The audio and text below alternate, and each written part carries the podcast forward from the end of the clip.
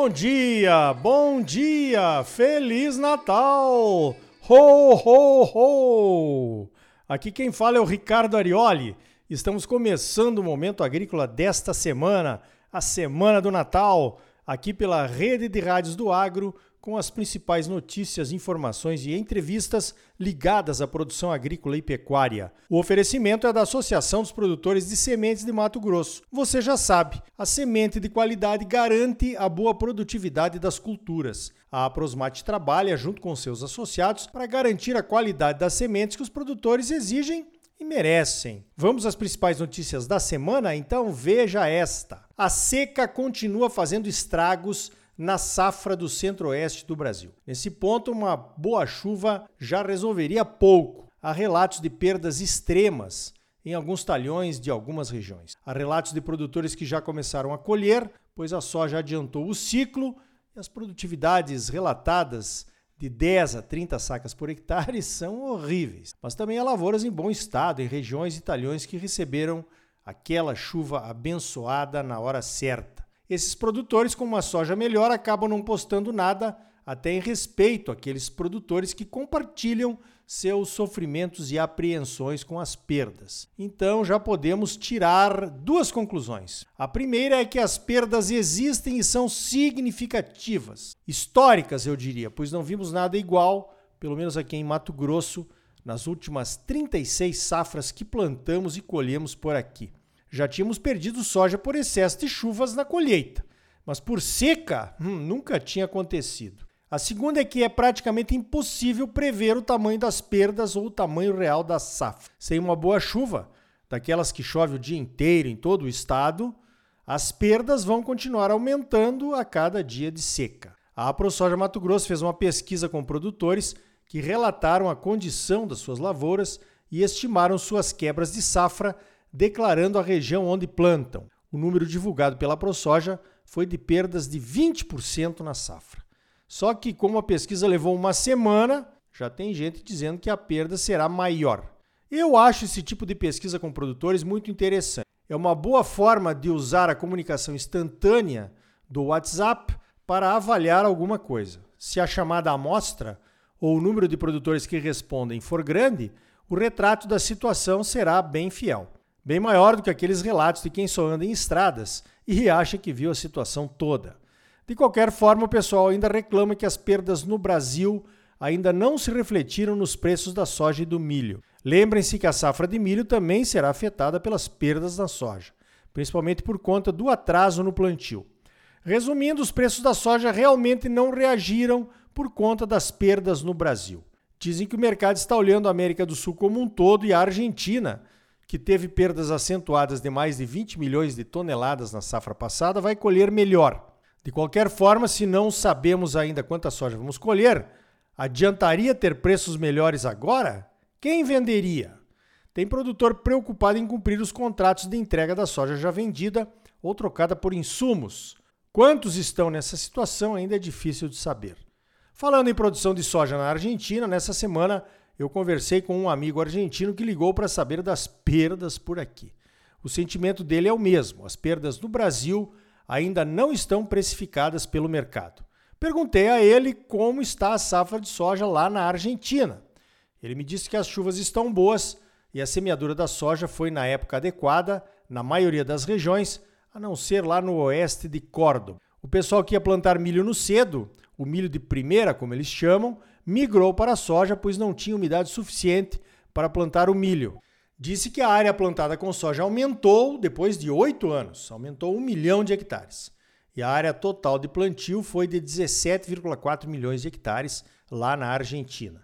A produção esperada na Argentina é de 51 milhões de toneladas. Ele ponderou que em 2016 plantaram 20 milhões de hectares, mas colheram pouco menos de 60 milhões de toneladas. Então, segundo ele, nada ainda está garantido por lá também. Meu amigo argentino não é analista de mercado.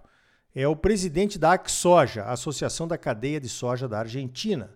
Então, considero que não há tendenciosidade na sua avaliação.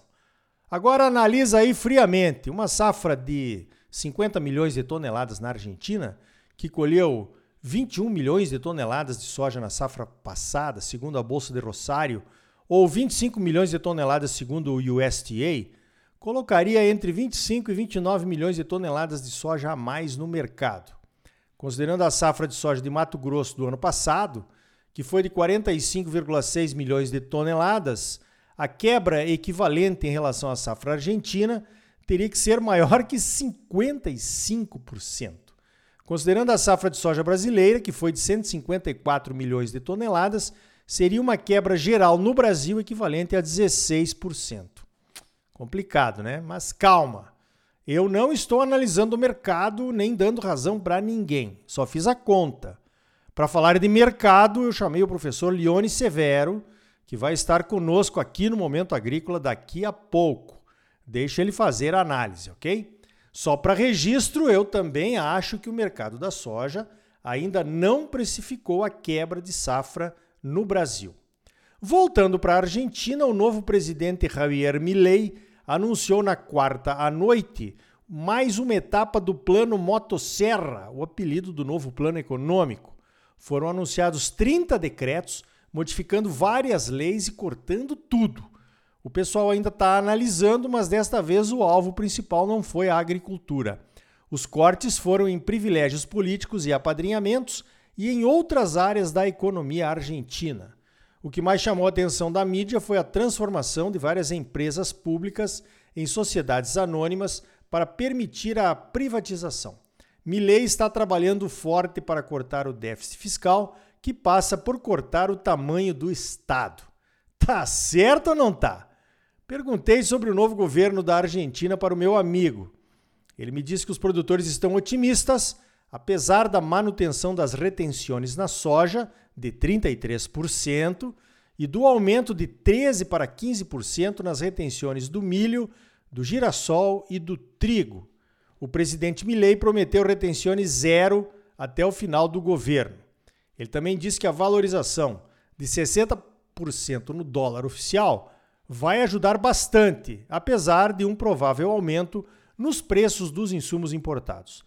O setor produtivo de soja, milho, girassol e trigo vai se reunir com o novo governo no próximo dia 26 de dezembro. Eu já marquei uma nova charla com o meu amigo para saber como foi a reunião. Enquanto isso, aqui no Brasil, nada de motosserra, né? muito menos nos gastos do governo ou na economia.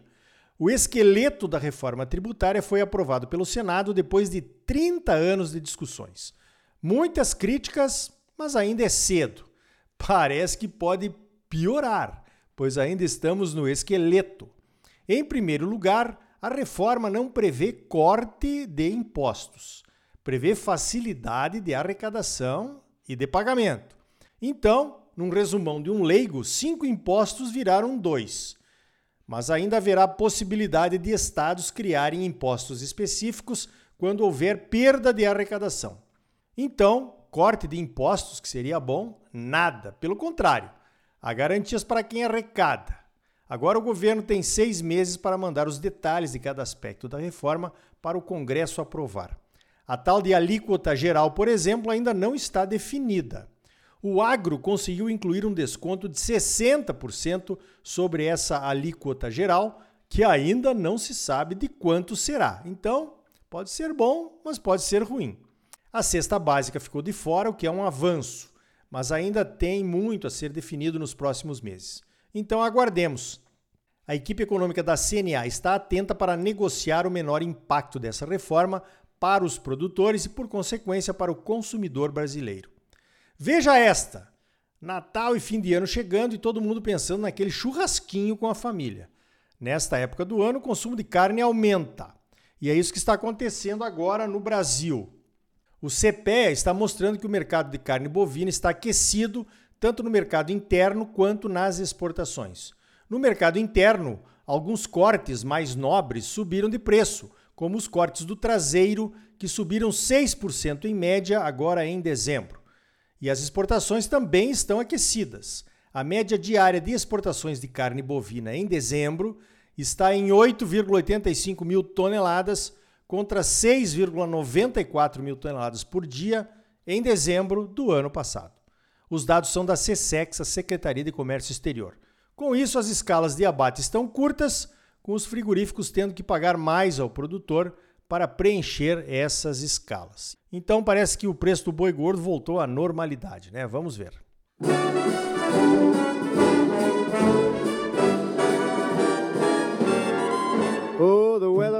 is frightful, but the fire is so delightful. Since we've no place to go, let it snow, let it snow, let it snow. Então tá aí. No próximo bloco, mais notícias comentadas para você. E ainda hoje, o economista Eduardo Lima Porto analisa os impactos das recuperações judiciais sobre o agro. E também o professor Lione Severo, da Simconsult, analisa o mercado da soja diante da quebra de safra no Brasil.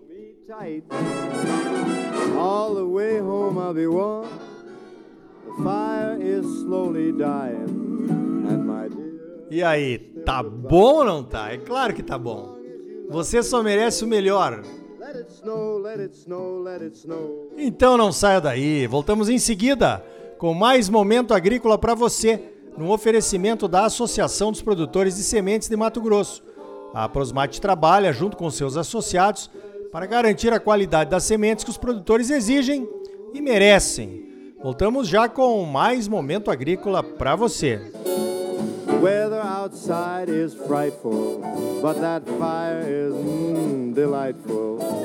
Since we've no place to go, let it snow, let it snow, let it snow.